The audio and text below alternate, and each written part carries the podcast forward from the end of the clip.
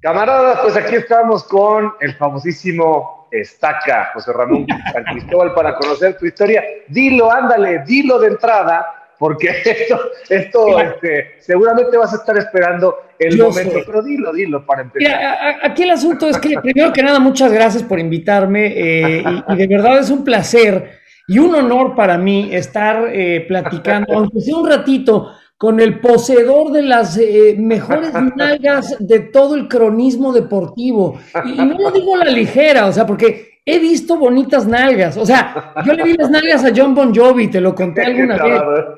Sí, pero, pero las de Javier Alarcón son, eh, no las quisiera yo para mí. Bueno, quisiera tenerlas en mi cuerpo, nada más en mi cuerpo, pero no cerca de mi persona. Pero de verdad son notables. Qué jodiendo con eso de Pompiluki. Pero bueno, a ver, antes, que nada, déjame aclarar de, dónde salió ese apodo de Pompiluki. Pompiluki, ya ves que luego a los niños este, les dices nombrecitos a tus hijos. Y mi hija, cuando era muy chiquita, tenía unas pompitas así muy paraditas y yo le decía Pompiluki. Y no me acuerdo por qué algún día este, con Eduardo dije, sí, el Pompiluki. ¿Quién? Javier Alarcón, el Pompiluki. Y se jodió Francia, Y ahora si tú preguntas por Javier Alarcón en Imagen Televisión, te dicen, ah, sí, Pompiluki está en el estudio de allá. Perdón por haber hecho eso, fue, fue totalmente inocuo. déjame decirte, la neta, que, o sea, nunca nadie en mi vida había este, hecho esa referencia, o sea, nunca me habían dicho, ¿no? O sea, la verdad es que es una cosa que, salió de, de, de, ustedes y, este, y además tenían el tema de decir, le vamos a decir, no le vamos a decir. son, son, una cosa especial porque han logrado, este, a través de la corneta, esta mancuerna con, con Eduardo, un público súper voluminoso en México y súper super claro de qué encuentran ustedes, ¿no?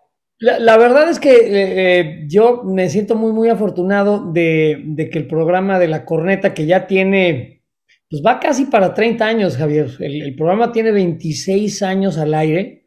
O sea, con, algunas interrupciones pequeñas, pero sí casi 30 años al aire. Y el programa es un programa de nada. O sea, son un par de bobos platicando de lo que, de lo que se nos viene, lo que extraemos del éter. Pero este, yo me divierto mucho con Eduardo porque aunque dice muchas estupideces, sí es un tipo con plática amplia, es una persona que ha leído mucho, una persona culta, viajada, y además es un peladazo. Entonces, funciona muy bien la combinación. Yo, yo veo la corneta como, como el puesto de tacos, que es muy democrático porque va desde el más encumbrado empresario hasta el más eh, eh, percudido macuarro que viene de la obra de junto, llegan al mismo puesto de tacos y se chingan el mismo taquito y les sabe igual de bien. Entonces, a mí me gusta pensar eh, que la corneta es eso, es como un puesto de tacos donde hay un, sabor común que nos gusta a todos, eh, pero bueno, lo puede degustar desde una persona que a lo mejor le guste mucho, no sé, la ciencia, como a mí, este, y también le gusta el doble sentido, como a mí. Este, entonces creo que ese ha sido el, em, el secreto y el éxito de esa, esa cochinada, ese libertinaje radiofónico llamado La Corneta. Parece muy, muy circunstancial, parece como muy casual, pero los personajes deben tener fondo, deben tener este, su historia. Ahora vamos a empezar porque hay muchas cosas que la gente no sabe que yo descubrí en un ratito de convivir con ustedes.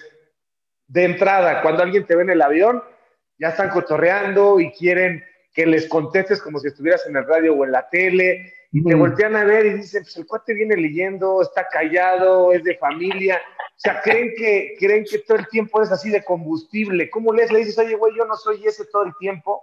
¿Sabes lo, lo que sucede? Es que eh, yo no diría que somos personajes al aire, porque sí somos, somos nosotros. Lo que pasa es que es una versión, digamos, este, amplificada de nosotros mismos. Eh, yo soy igual de combustible o de este, contestón o lo que tú quieras en persona, pero evidentemente a la primera de cambios no vas a contestar una este, majadería ni una estridencia, ¿no? O un chiste. Entonces luego, este, por ejemplo, hace poquito vino eh, Moisés Muñoz, el, el, exjugador de fútbol, que es buen amigo mío, este, y que ahora colabora con nosotros en la corneta, y vino a Chicago con su esposa. Y este, me dice, oye, mi esposa estaba muy impresionada. Dice, pero es que José Ramón es una persona educada. Le digo, pues sí, ¿qué quería que estuviera yo en la mesa? ¡Tito, caca! pues no, ¿no? Este, digo, hay un momento y un lugar para todo. Yo creo que, no, son personajes los que escuchan el radio, somos nosotros, pero es una versión evidentemente amplificada eh, eh, en esteroides de nuestra personalidad, ¿no? Eh, y luego, bueno, pues sí, la verdad es que yo sí estoy muy consciente de que no estoy jugando con toda la baraja, Javier. O sea, sí me falta un caramelo para el kilo, sí está algo suelto por ahí, o sea, si muevo la cabeza, sí oigo que algo anda ahí medio flojón. Este, entonces, cuando le doy rienda suelta a eso, a, esa cosa que traigo adentro, pues sí salen unas cosas muy raras, ¿no? Es como si me agarras borracho. Ahí sí, para que veas, este, o soy encantador o soy un dolor de huevos. O sea, hay dos versiones de mi peda. Una de ellas no la quieres ver, la otra es muy chistosa y muy agradable, pero hay una que, que bruta, joder y a joder y a joder. Entonces, te digo, son como, como, como versiones amplificadas de la, de la persona. Oye, a ver, tienes dos hijas, ¿no? Sí. Ok. Y tus hijas ya están adolescentes, de pronto dicen, papá, ¿qué onda? O sea, ese, ese que está ahí o es este que está acá. Y, y las cosas que dices de pronto, oye, papá, este, eso está bien hecho, eso es educado, eso es decente. O sea, no hay ahí como, no tienes un conflicto ahí como de lo que tienes que hacer para ganarte la vida y las niñas que de pronto dicen, papá, pues eso no está bueno, o qué. Yo te diría una cosa, este, que, que el programa, aunque a lo mejor la percepción, digamos, de, de primera pasada es que es un programa grosero, yo diría que no es un programa grosero. Nos gusta el doble sentido, sin duda, pero, pero por ejemplo, y con el tiempo hemos tenido que irle quitando eh, cosas que ahorita, digamos, ya no son aceptables, ¿no? Uno, pues nunca somos groseros con la gente. Yo nunca insulto a nadie, en, en, en, aunque sea, no sé, el pendejo más pendejo que se me ocurra. Este, y ustedes saben quién es el pendejo más pendejo que se me ocurre. Este, ustedes lo conocen, es un viejo mamón. Este, pero bueno, el asunto es que no, se les insulta directamente eh, a nadie, nunca. Eh, no sé, por ejemplo, no somos despectivos con las mujeres, no somos misóginos. Este, tenemos, por ejemplo, desde hace muchos años una sección gay en el programa con Eduardo Iniesta, en donde tratamos de hablar de la inclusión y tratamos de hablar de la amplitud de criterio. Eh, yo, por ejemplo, trato, trato, eh, no siempre puedo, de ser paciente con la gente o las personas de fe a mí me parecen muy chistosos porque soy un ateo recalcitrante y militante y creo que la religión hace un daño terrible en el mundo. Pero bueno, trato de no ser insultante, el programa no es grosero. Entonces cuando mis hijas escuchan eh, el programa y escuchan los dobles sentidos, nomás dicen, ay, el adolescente este de 52 años, pero bueno, entienden y saben que me divierto mucho con el programa y, te digo, quiero yo pensar o, sospecho que tiene algún fondo más allá de la, de la comedia y del doble sentido y del relajito, ese programa que lleva tanto tiempo al aire y que sigue atrayendo en muchos casos a gente muchísimo más joven que yo. O sea, a mí de repente sí me sorprende que se me acercan cuates de veintitantos años a decirme, oye, es que me gusta mucho tu programa. Yo soy un señor de 52 años, o sea, ya estoy ruco, o sea, la siguiente década son los 60. Este, sin embargo, creo que el programa ha logrado eso, ¿no? Longevidad precisamente porque es un poquito más allá de, la, de las joderas. Y bueno, te digo, mis hijas también, pues me, ven a diario y saben que no estoy del todo bien. Este, yo me, me, acuerdo, por ejemplo, que hacía muchos corajes mi esposa cuando íbamos al zoológico con mi hija, la más grande, cuando era chiquita, y entonces estábamos viendo, no sé, eh, el capibara y el, este, no sé qué animalito. Y decía, eso se ve bueno, güey. ¿A qué sabrá eso en mole? ¡Cállate! o sea, ¿cómo puede ser? ¿Se te ocurren esas cosas? Así funciona mi mente, o sea, es una cosa rara.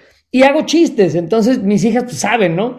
Y lo que sí me, con lo que me he encontrado últimas fechas es que eh, estamos discutiendo no sé qué cosa y de o con amigos y, una de mis hijas se volteó el otro día y le dice a uno de los doctores amigos de mi esposa, bueno, lo que pasa es que mi papá es comediante, ¿no? Y yo, no, o sea, no soy comediante, soy conductor de programa, comediante, ¿qué me viste cara de pinche Polo Polo? ¿O qué? Este, o, de, de Jojo Jorge Falcón, pero pues sí, ellas me consideran un comediante o un cómico, pues bueno, eso es lo que hago, ¿no? Y no está mal, este, la neta me, la, paso muy divertido y, no me pagan mal, entonces no me quejo. Oye, a ver, eso es para abajo, pero para arriba, o sea, tus papás del Pedregal seguramente tu mamá de pronto, hijo, que, o sea, ¿eres el carretonero de al lado? ¿Qué? Mira, ¿Cómo ha sido eso para, para, que tus papás entiendan este, pues que no es contra lo que ellos trataron de, de formar y de forjar como persona, que eso no te hace ni peor ni mejor. Supongo que sí hay un rompimiento educativo de lo que ellos querían hacer contigo, ¿no? Te voy a decir una cosa, este, yo creo que ya después de todos estos años ya se acostumbraron y además me da mucho gusto que ya puedan estar tranquilos con que este pinche loco no se va a morir de hambre, ¿no? Porque yo, por ejemplo, eh, me metí a estudiar arquitectura este, a la Ibero porque asumí que yo tenía que ser arquitecto. Mi abuelo era arquitecto naval, mi papá es arquitecto eh, y, yo dije, bueno, pues yo tengo que ser arquitecto, ¿no?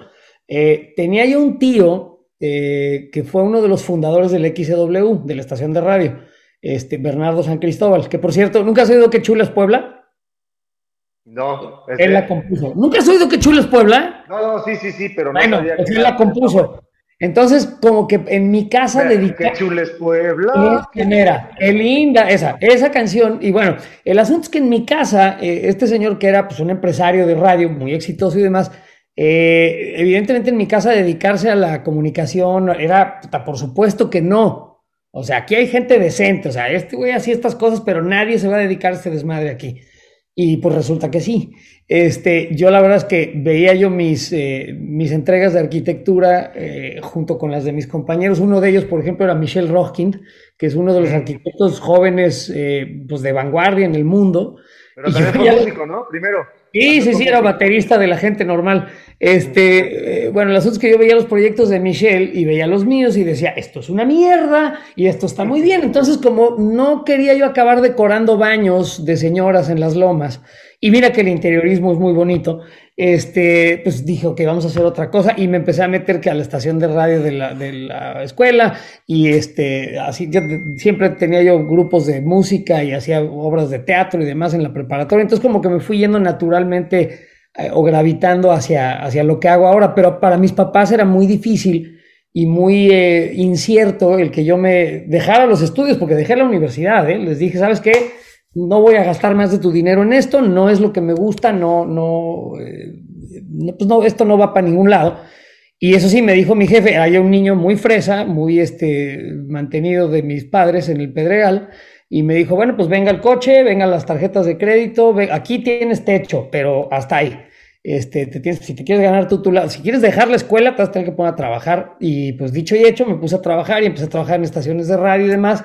Y, surgió, eh, bueno, más bien empecé a trabajar con Eduardo, que era mi amigo de la preparatoria, era mi cuate de la prepa y empezamos a trabajar con un tío de él que tenía una cosa que se llamaba Cuadrante, que eh, hacían eh, anuncios de radio, spots de radio, radionovelas y demás. Y ahí fue donde, donde empezaron las malas artes, pero mis papás se fueron acostumbrando y dijeron, ay, estos cabrones, como dicen joderas en radio. Ahorita ya nomás dicen, son unos genios, güey, neta, ¿les pagan eso por estar haciendo esas mamadas? Sí, nomás como que cruzar el desierto sin caballo durante 20 años para llegar a este punto, ¿no? Que ahorita ya siento yo que estamos más en control de nuestras, eh, de lo que hacemos. Y una, un buen amigo nuestro, por ejemplo, con los años vas aprendiendo, tú lo sabes, pero nos dio un consejo muy importante que era la escaleta os hará libres, tíos. Es español el equipo. Y sí, organizar la corneta y hacerlo profesionalmente fue el gran cambio, porque hubieron varios años que lo hacíamos absoluta y totalmente drogados hasta el dedo de pedos y de coca y de lo que tú quieras. Y era todos los días hasta el socket. Y bueno, ahí iba el programa, ¿no? Era chistoso, era divertido, pero pues era un desmadre. Y hasta que no lo, lo enfocamos, lo, lo, organizamos, no empezó a funcionar como funciona ahora. Ya ahorita ya dejamos todas esas cosas, ya soy un tipo muy deportivo como tú, este, mi querido Javier porque sí, este, hubo un momento que nos iba a cargar el payaso si le seguíamos por ahí. Oye, a ver, esa, esa etapa, este, hoy a los 50 con, con hijas ya grandes, volteas y dices, ni modo que no digas que fue divertido, ¿no? Pero también vas como en la cuerda floja, ¿no? Todos sabemos que, que un día de más o, o una dosis de más y, quizá no estuviéramos en esta, en esta charla. más allá de festejarlo, que no, no es que lo estés haciendo ya a los 52, este, tampoco, tampoco puedes decir... Pero regresaré, ¿eh? en, cuanto, en cuanto las niñas tengan una carrera, se valgan por sí solas, voy a regresar y con una, va a ser la pinche venganza, güey. Pero cosas bonitas, ¿no? Ácido lisérgico y así, cosas más bonitas. La coca, esa sí es basura. Nunca se metan cocaína, niños, nunca. Eso sí es una porquería. Pero otras cosas sí regresaré. Pero mira, a mis hijas, evidentemente no les. Eh, eh, mi hija grande, bueno, la que, que, ahorita ya tiene 16, sí me preguntó o me ha preguntado eh, a lo largo, oye, ¿y tú qué experiencia tienes con estas cosas? Cuando estaba más chica le decía yo, mira, algún día te contaré, nada más este, ten cuidado, porque yo, cuando salimos a un restaurante, pues yo me tomo un martini o me tomo un vino, lo que tú quieras, y les digo que estén muy conscientes y tengan mucho cuidado eh, con el alcohol, que es una droga, el alcohol es una droga, o sea, es nada más que es una droga legal, esa es la diferencia.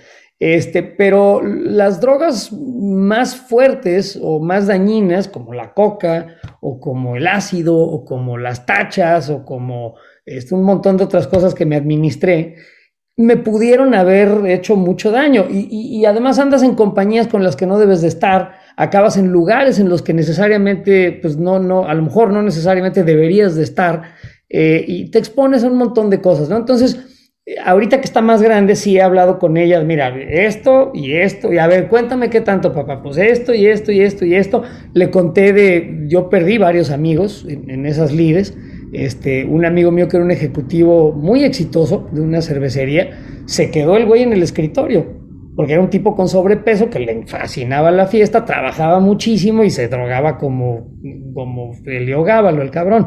Pues un día le dio un infarto y lo encontraron en el escritorio en la oficina, ¿no?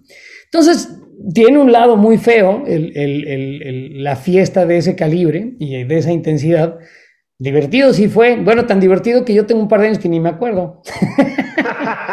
hay, hay, por ahí unos programas de tele que ni me acuerdo, que sé que los veo y digo, puta madre, ¿qué estábamos haciendo ahí?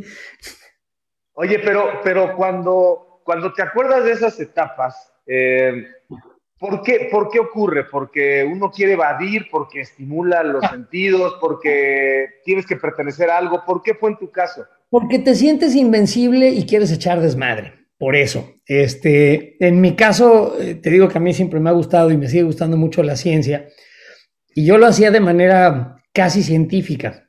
Un día me acuerdo que un amigo mío me prestó una casa que tenían sus papás en Xochitepec, en Morelos, este, y me llevó un portafolio con todo el Halloween, ¿eh? con todo, o sea, para arriba, para abajo, para allá y para acá, y un libro, en donde, y ahora voy a administrarme un poquito de no sé qué madres, y, o sea, como como un experimento.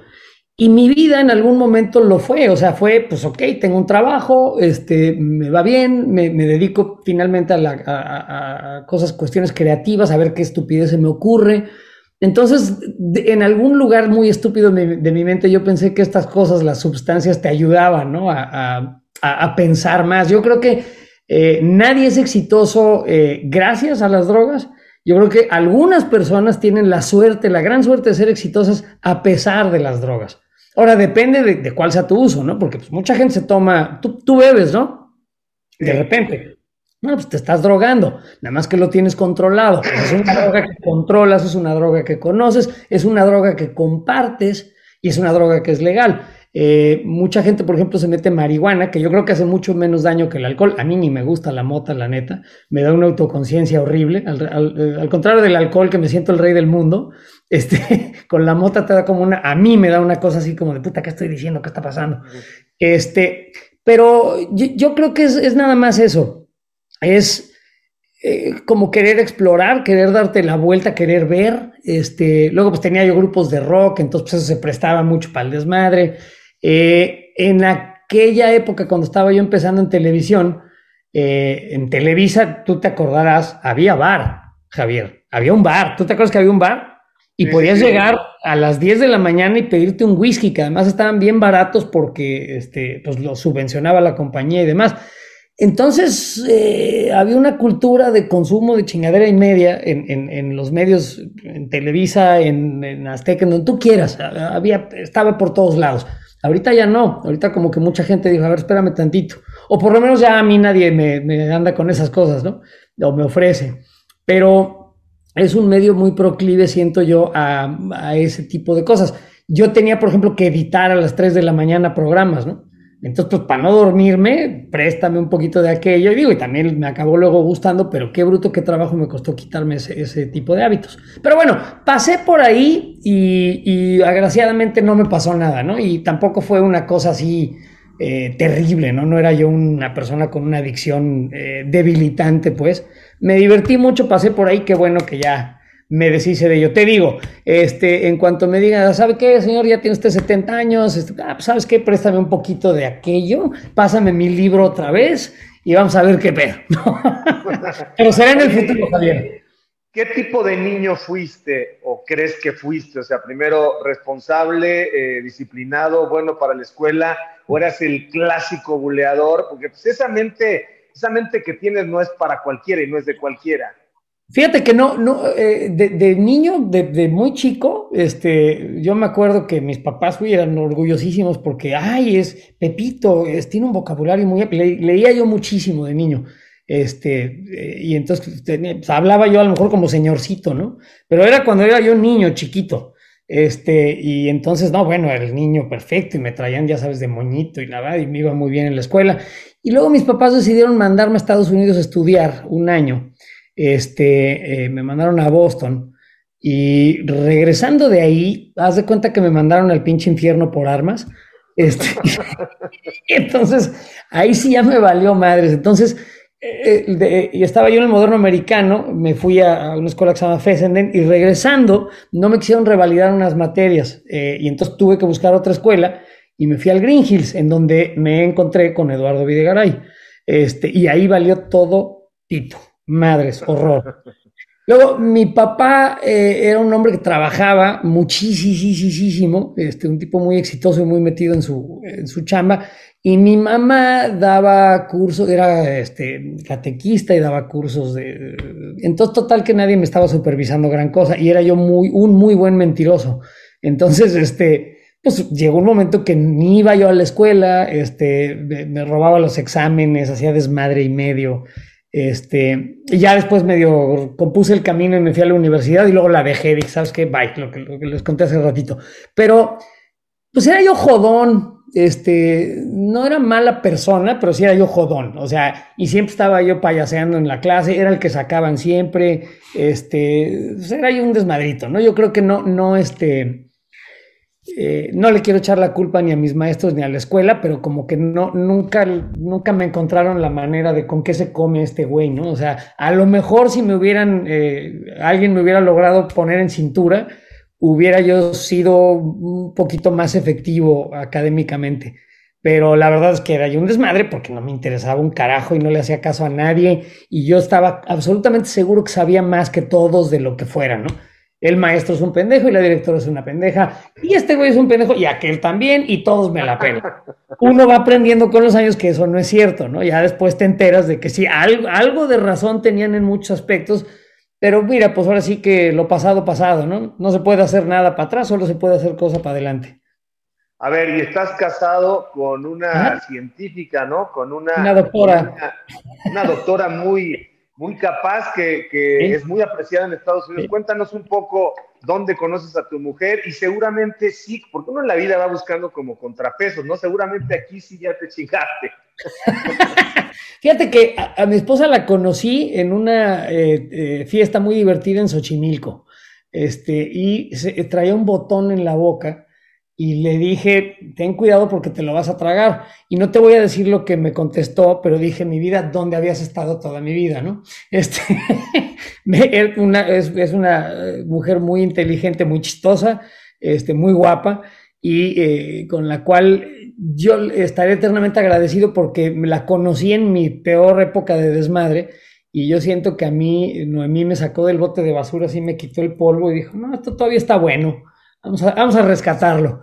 Eh, creo que fue la, única persona que me hizo entender que lo que estaba yo haciendo en el círculo en el que me estaba moviendo y, las cosas que estaba haciendo con mi persona no me estaban ayudando. O sea, estaba yo, tenía mi trabajo y estaba bien y todo, pero me estaba haciendo daño. Y, ella encontró la manera de decírmelo de manera que lo entendiera. Eh, de manera yo creo que amorosa y, a ella sí le entendí. Lo que no le entendía a nadie más, sí se lo entendía a ella. Este, y, la verdad es que eso siempre se lo agradeceré. Y luego pues nos divertimos muchísimo, ya llevamos pues, veintitantos años juntos, un poquito más, este, y estamos muy contentos. La, te digo, la conocí en una fiesta, luego nos enteramos de que nos habíamos conocido en un antro, eh, cuyo nombre no recuerdo ahorita, pero eh, estábamos los dos buscando una pastilla que se había caído en el piso. Le dije, ah, no, tú eras la güera de la pinche pastilla. Sí, era yo, pendejo. Ah, Estábamos los dos buscando la misma pastillita que se había caído. Este, entonces, pues bueno, gran, gran diversión. Era, era una pastilla de menta. Oye, y te, vas a vivir allá porque la sigues a ella, o sea, estás en Chicago porque, ¿qué es lo que hace ella allá? ¿Sabes lo que pasa? E, ella es eh, radióloga de trauma, o sea, no técnico radiólogo, sino es radióloga, o sea, interpreta estudios de imagen, ¿no? Hace distintos tipos de, imagen eh, y lo que es, eh, es una, trabaja en las, en las salas de emergencia. No, o sea, no es la que se llena de sangre y grita, sino que hay, son equipos interdisciplinarios en los cuales ella, digamos que de la mano de los cirujanos y demás, analiza, no sé, el balazo que trae el güey o la cuchillada o el golpe que se dio contra el poste en la moto y eh, trabajan en urgencias. Entonces, eh, a ella la invitaron a hacer un, em, a, enseñar un procedimiento, ya no me acuerdo bien, que, a, la Universidad de Texas, este, y yo le dije, bueno, pues rentamos un departamento, esto era en El Paso, Texas, rentamos un departamentito y yo voy y vengo. Yo pensaba que iba a ser una cosa de, de un año o, de año y medio, ella tiene eh, por parte de su mamá nacionalidad estadounidense, entonces eh, le ofrecieron, un ya estando ahí, le ofrecieron una muy buena chamba y pensando en lo volátil que es un poquito el trabajo en los medios, dije, bueno, pues lo, lo, más conducivo a, a, la responsabilidad sería que yo trate de, de, de, pues, apoyarla en lo que pueda, ¿no? En, en, su carrera. Y pues siendo quien es, este, ha florecido increíblemente en Estados Unidos. Este, ahorita es la mera, mera petatera de su departamento aquí en Chicago, en uno de los hospitales más reconocidos eh, de, de, urgencias. Y este, pues, M aquí, ¿no? Eh, ya llevo 14 años, sí, 14 años en Estados Unidos. Ya hasta gringo me ya soy este pero entonces ella está, ella está súper realizada. No es fácil que, en un contexto machista mexicano el hombre siga a la mujer. Tú la seguiste y ahora seguramente ella está muy agradecida, muy realizada y, ella es la que pone la mayor cantidad de plata porque le han de pagar muy bien en ese puesto. Sí, sí son, son como carreritas. Este, la verdad es que de repente le alcanzo, de repente me rebasa, de repente le alcanzo. Este, y esto en los últimos años, ¿no? Porque cuando, cuando empezamos a estar juntos, pues digo, yo tenía mis programas y todo, pero la verdad es que no, eh, agraciadamente me ha ido yendo mucho mejor con los años, ¿no?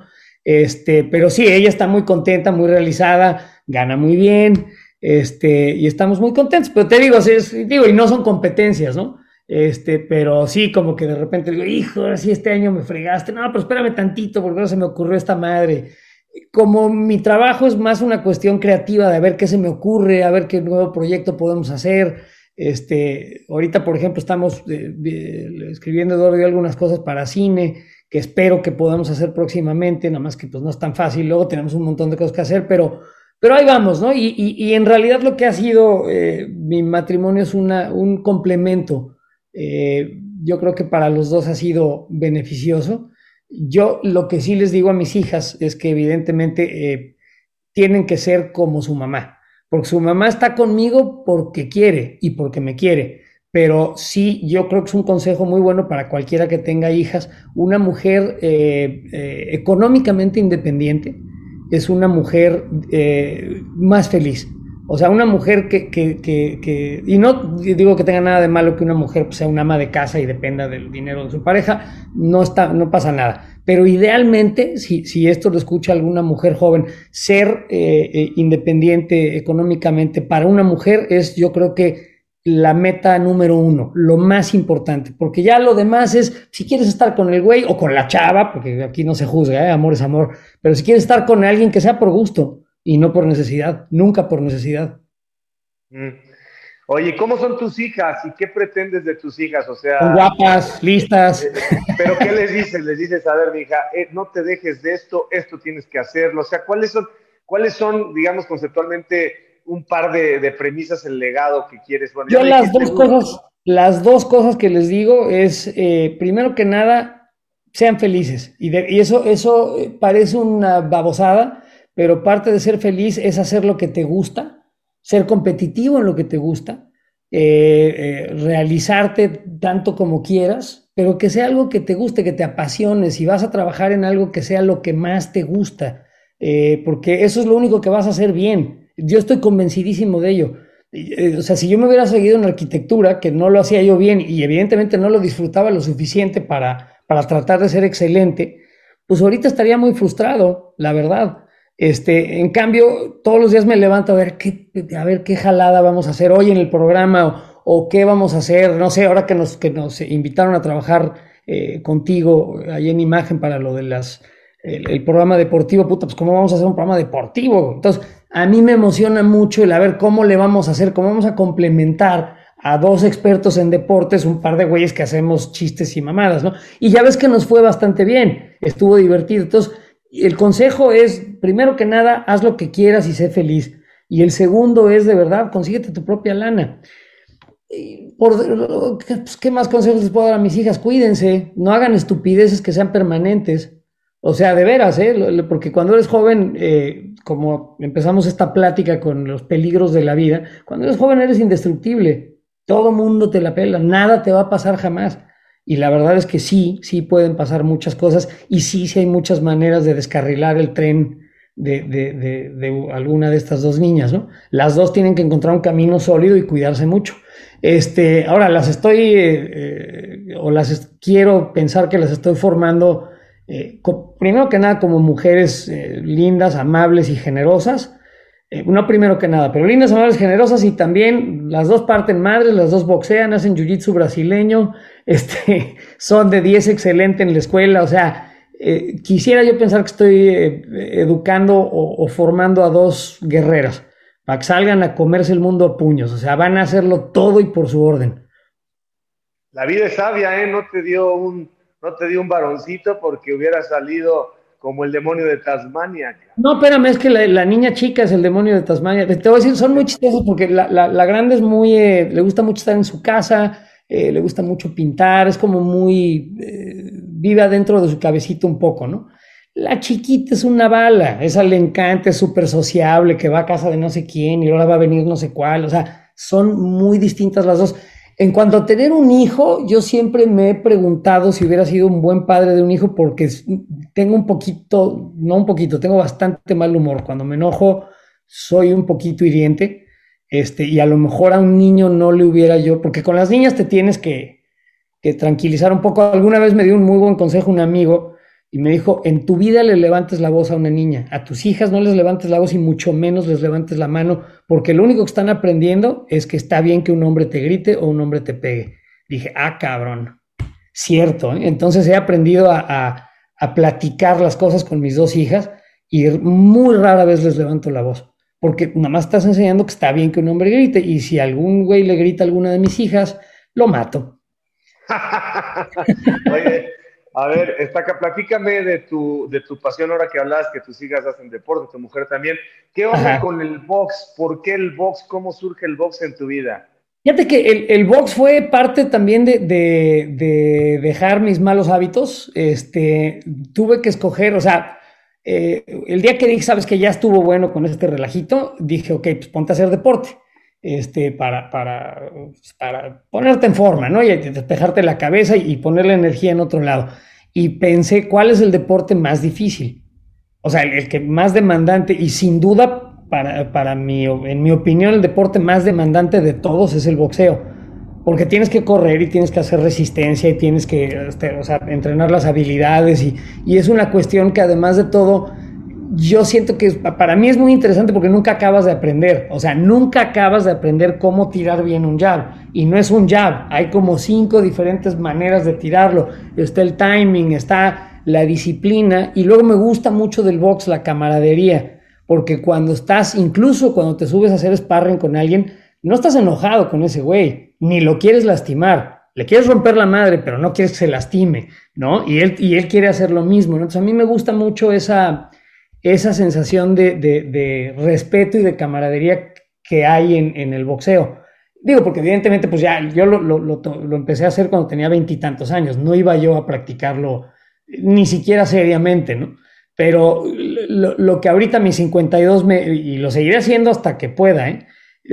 mi meta con el boxeo es nada más ser eficiente, o sea, tener un boxeo eficiente para mi edad. O sea, de repente, por ejemplo, este, hago sparring con chavos de 20 años, pues los tengo que dejar que se cansen. Y entonces lo, que tengo que hacer es cortarles el ring de manera que ellos se tengan que mover y esperarlos, esperarlos. Yo tengo más fuerza, o sea, con todos estos años de alguien de mi peso, este, pues le dicen acá fuerza de viejito, old man strength. Pero sí es cierto, ¿eh? O sea, uno bien puesto cuando has estado entrenando y que sabes colocarlo, pero es, no tengo 15, tengo 3 para todo el round, ¿no? Entonces los tengo que, los tengo que ir espaciando mucho y metiéndolos donde van. Primero que se canse el chamaco, pues si me pongo a corretearlo, peluca, güey. Entonces, ahí me surge eso. A mí el boxeo me parece un, deporte completísimo y, este, y me parece que es todo un reto. Pero cuéntale a la banda que, por ejemplo, a diferencia, no sé, del 70% de la población mexicoamericana, o sea, un domingo no te sientas a ver, pero ni al Chucky, ni la NFL, ni la selección mexicana, todo lo demás te vale toneladas. me salgo a andar en mi motocicleta, que es otra de mis cosas que me gustan. Este, eh, hay, por aquí varios circuitos de, de tracks de, de moto y es muy divertido porque le quitas las direccionales, le quitas los faros, le quitas este, la luz de freno y, y le abres. Y eso es muy divertido. Este, no veo muchos deportes en tele, veo boxeo y, salvo que sea una pelea así súper espectacular, un súper cartel, no sé, la última de Tyson Fury, por ejemplo, había que verla, pero estoy suscrito a la cosa esta de The Zone, por ejemplo, y tienen un acervo increíble de, de, de peleas de box pero las veo más como para aprender, o sea, le regreso y a ver, a ver cómo, qué chingados le hizo ahí. Y entonces estoy, le paro a la pelea, luego mis hijas piensan que estoy loco porque está la televisión en freeze y estoy parado enfrente de la tele acá, tratando de imitar el, el, movimiento. Pero sí, no, no soy mucho de ver deportes en la tele. Pues tú lo viste ahora que estábamos, este, no sabes quién es, no sé quién, no, güey. Y no sabes quién es el equipo. No, no sé nada, no sé nada de deportes, güey. Pero no sabías, o sea, de pronto le dije, mira, ahí está, está Ochoa, el portero de las Chivas. Sí, qué bien lo hizo en esto. O sea, ni siquiera que Memo Ochoa el portero de la América. Eso, eso se ve, obviamente, que, que dedicas tu energía a pues, las cosas que te interesan y eso te hace genuino, eso te hace este, diferente, ¿no? Además, se ve que eres un cuate que lee mucho, un cuate que le interesa, como dices, la ciencia, que está muy al día con las cosas. Dos temas ya prácticamente para terminar. Bueno, tres que va a ser el tema Videgaray, el tema eh, Cuarta Transformación y antes de ese, este asunto de cómo yo tengo tu misma edad, aunque yo parezca más viejo, pero a ver, ¿cómo es posible que cuando tú íbamos en la secundaria, ¿no? Se podía hablar del gordo, del marica, los profesores tenían apodos, eh, o sea, crecimos en una cultura eh, que no estaba bien, pero así era. Y tú trabajando en los medios de comunicación, hoy 30 años después, has tenido que poner el freno de mano, cambiar la perspectiva, cambiar el discurso y entender que pues hay una igualdad de género que respetar, que hay que ser incluyentes, que hay que ser mucho más universales. ¿No te costó un montón de trabajo crecer buleando que te bulearan a hoy tener que cuidar incluso cada palabra para hablar en la televisión y cada, cada acción? Yo, yo este, no, no, no creo que sea eh, una cuestión de, de, pérdida lo que está sucediendo con, con eh, ser un poquito más cuidadosos con cómo nos tratamos. Yo creo que el, el, el humor, que es a lo que me dedico, tiene que encontrar y encuentra la manera de, de de sobrevivir, no sobrevivir, sino de florecer en este nuevo ámbito, ¿no? Yo creo que el asunto de, decir que el gordo y el... Eh, yo creo que digo, cuando eres chavo no pasa nada, no importa. A lo mejor cuando estás diciendo, oye, es que no sé qué, eh, ay, es que el puto, y que le gusta por el culo, y, es, o sea, puedes hacer un chiste muy cotorro de, de, de hombres gays o de mujeres gays, muy chistoso, sin ser insultante cuando el chiste de es que el puto y que le gusta por el culo se convierte en que al chavo lo agarran entre tres y le ponen una madriza, este, entonces ya no es chistoso. Y tú te acuerdas que también pasaba cuando éramos jóvenes, o sea, que de repente le pasaba una cosa horrible a un cuate, incluso en su casa, ¿no? Que la mamá y el papá se enteraban que el cuate era homosexual y, bueno, le iba, o sea, horriblemente y se acababa su vida y lo cambiaban de escuela. Y yo creo que todas estas cosas que están pasando, toda esta corrección política es, eh, en espíritu es buena. Evidentemente se puede llevar a límites ridículos, ¿no? Y estúpidos este, y, a, gente que se ofende absolutamente de todo, y pues es de hueva. Hace poquito trabajé, por ejemplo, con, eh, con eh, dos personas que me caen muy bien, pero que traían este chip de es que no, eh, esto tiene que ser inclusivo, ¿eh? no me vayas a decirnos que... Y una de ellas era una mujer y me dice, sí, es que no le van a decir a él puto, o a mí me vayas a decir puta. Y digo, a ver, en todos los años que me has conocido y me conoces desde hace muchos años, ¿Cuándo me has escuchado a mí decirle a una mujer puta? O sea, así, óyeme tú puta. No, porque no me educaron así, porque no soy así, porque tengo dos hijas, tengo una esposa, tengo una mamá. Me parece incorrecta la violencia de género, me parece una cobardía además. Entonces yo creo que en, eh, eh, México, por ejemplo, nos vendría muy bien eh, aprender, bueno, pues tú lo sufres con el grito del estadio, ¿no? Que cuando se trata de señalar peyorativamente a alguien, cuando se trata de, separarlo y, de, pues, de agredirlo o agredirla, pues no está bien. O sea, si pasamos de un chiste del gordito y puedo hacer chistes de los judíos y puedo hacer chistes de los negros y puedo hacer chistes de los chinos, si está divertido el chiste y está ocurrente y está inteligente, va y nadie se va a ofender. Si nada más es pinche negro, es un mono, aviéntale un plátano, ahí sí ya no está chistoso. Eso es, eso es lo que hay que cortar, eso es lo que hay que acabar. Sí, yo creo, yo creo que ha venido para bien. O sea, al final, al final eh, estas cosas eh, nos han hecho ser mucho más conscientes de las necesidades de los demás, ¿no? Ser menos individualistas. Pero nada más eh, déjame una, una, cosita, Javier. Nada más lo que sí está mal es la cultura de la cancelación. Es que vamos a quitar ese programa porque no sé qué. A ver, si el programa o, el, o el conductor o o el cómico o, o quien sea, o el político dice una cosa que está mal y públicamente dice, me retracto, me parece que esto está mal, acepto mi error, ok, vámonos entendiendo. Pero la cultura está también de la cancelación, la, la ya sabes, la, la, gleba con las antorchas, ¡que lo quemen! ¡Ahí está el jorobado! ¡Ah! No, güey, tranquilos, cabrón, o sea, no pasa nada, podemos convivir todos, ¿no? Perdón. Ahora, ahora, ahora, se exagera, yo creo que se exagera porque ya todos los discursos empiezan. Todas y todos, eh, todas y todos, y ahora ya estamos en el amigues, ¿no? Este, compañeros. O sea, ya, estamos, ya estamos. Este... Los, los idiomas son eh, eh, maleables y, evolucionan, ¿no? Este, no sé, nadie se extraña ya si alguien te dice dale play, ¿no? Veo que tienes ahí atrás tu, tu cosa de YouTube, y pues eso es dale play, se entiende. Y, nadie te va a decir, ay, qué mamón, che gringo. No, pues dale play. O sea, reprodúcelo. Pues no. que hay una palabra, ¿no? Correctísima en español para decir todo. Lo que sucede es que las palabras pues también se meten en los idiomas. Digo, tenemos palabras que vienen del francés, que vienen del inglés, que vienen de muchos idiomas, ¿no? En, en Estados Unidos hay muchas palabras que no son en inglés.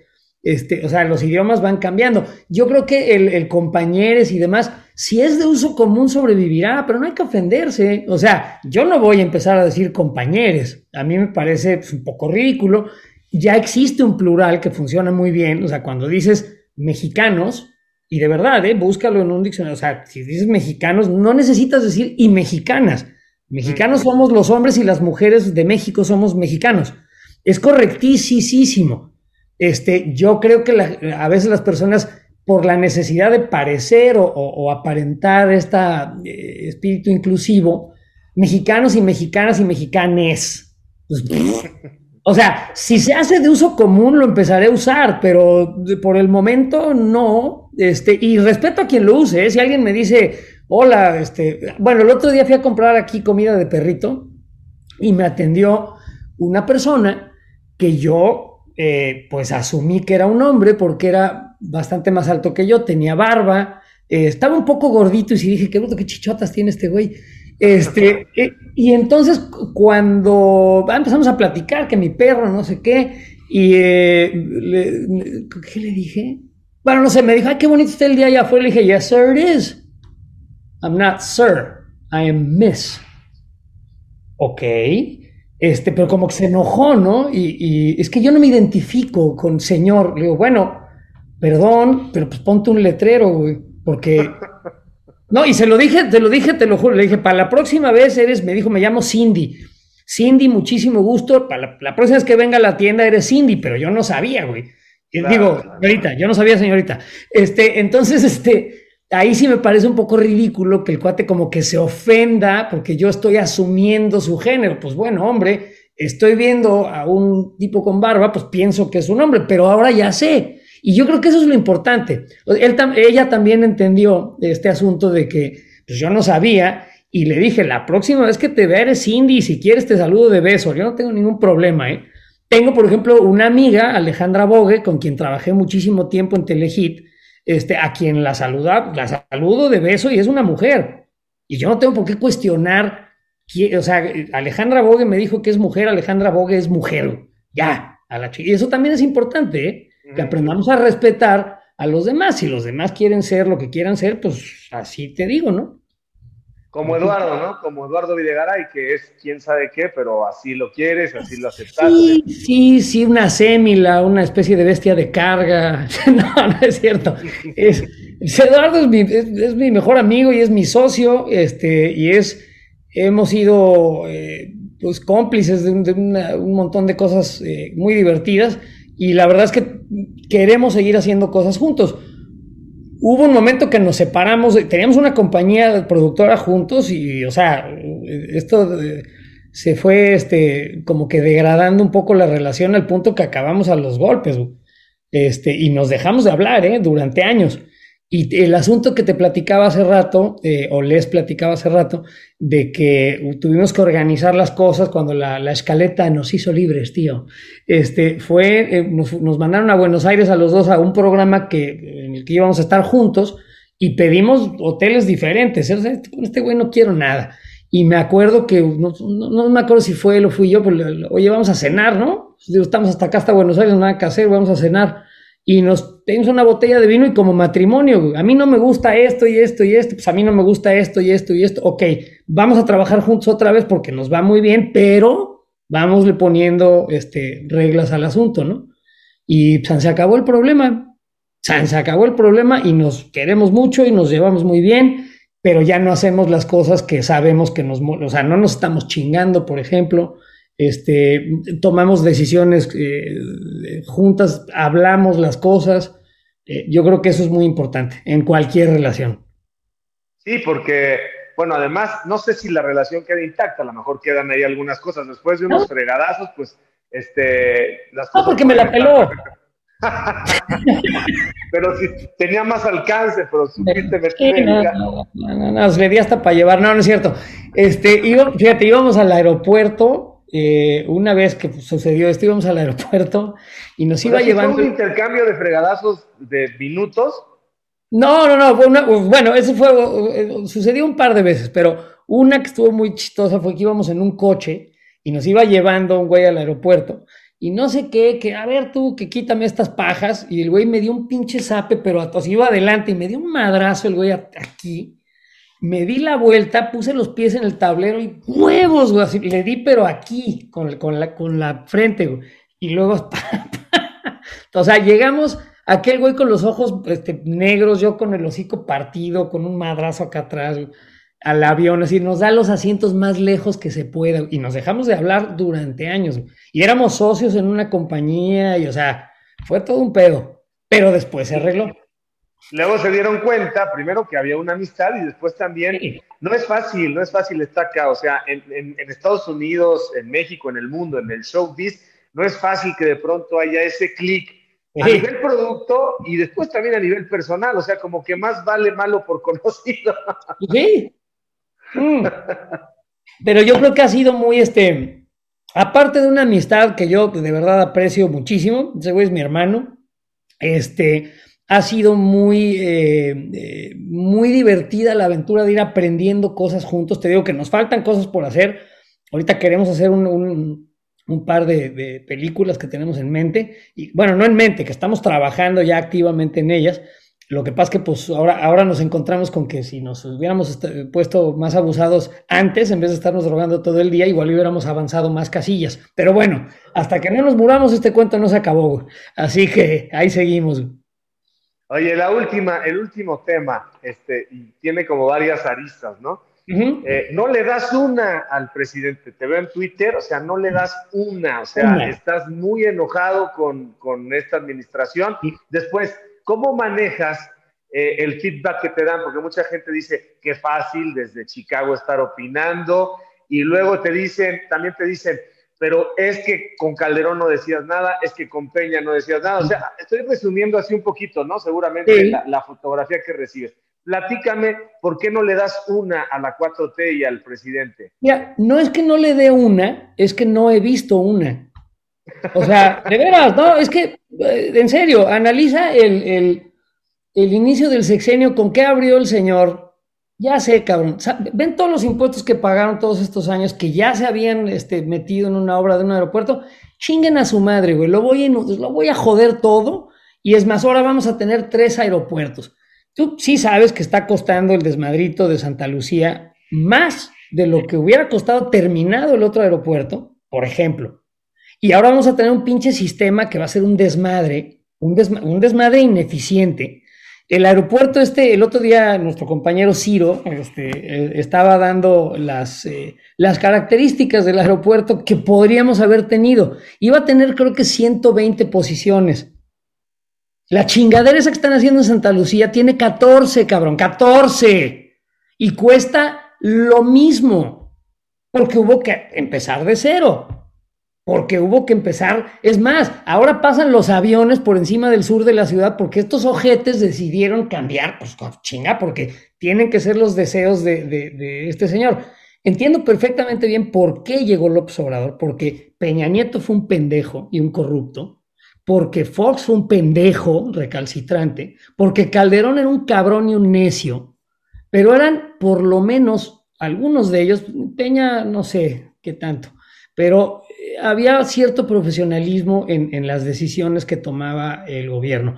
Ahorita yo entiendo perfectamente bien por qué en México escogimos, yo no voté por López Obrador, pero por qué escogimos los mexicanos este, eh, a este presidente, porque el hartazgo era ya, o sea, el PRI regresaron a saber gobernar, regresaron a robárselo todo, como lo hicieron siempre.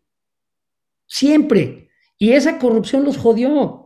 Y luego la soberbia, ¿no? O sea, todo el asunto, por ejemplo, de, Ayotzinapa, fue un pinche gobierno del PRD, fue un cuate de López Obrador, el, el, el, güey que, el artífice del desmadrito, el pendejo del presidente, y perdón que le diga pendejo, señor Peña Nieto, este, no se, no se dignó no, yo no voy, yo me hago pendejo, se arregla solo, no pasa nada. Si vas desde el primer día a ver qué pasó con 43, lo que tú quieras, estudiantes, este, revoltosos, víctimas, eh, que, lo que tú quieras, no pueden desaparecer 43 personas así nada más, ¿no? Si hubiera ido el presidente desde el primer día, no se le hubiera volteado el chirrión por el palito.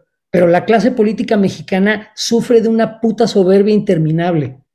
Y lo que pasa ahorita es que tenemos a un presidente que es un populista, que es un merolico, que bien sabe que no tiene control del país eh, eh, en lo económico, en la cuestión de seguridad, eh, la cuestión de infraestructura, bueno, los medicamentos, las pendejadas estas del INSABI.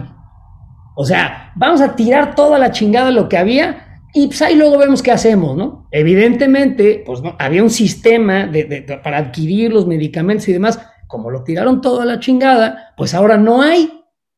Y no hay vacunas, no hay medicamentos para los niños con cáncer, no hay, este, hombre, los insumos más básicos en los hospitales.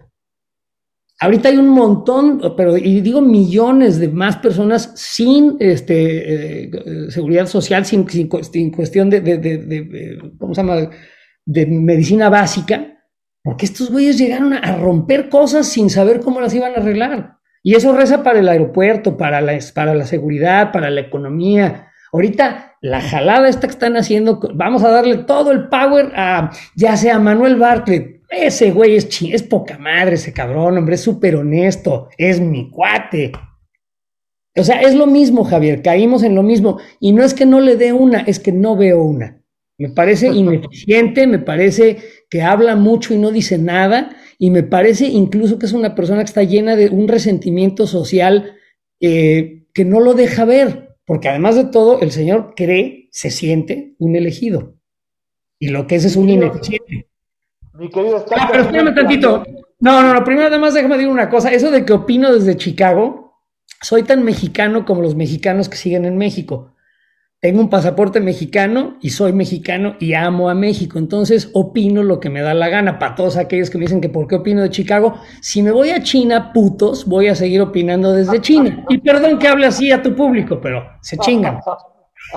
Te mando un abrazo. Eres, eres un cuate que tiene eh, mucha originalidad. Estás donde quieres estar, se te ve contento, se te ve eh, con una trascendencia que, que pocos logran. Así es que mi cariño y este mi respeto, mi gratitud por este tiempo, mi querido Estaca. Muchas gracias de verdad por el tiempo, un abrazo fuerte y este, pues ahí nos estamos viendo, a ver qué tranza. Un abrazo, mi Estaca, gracias. Gracias, bye.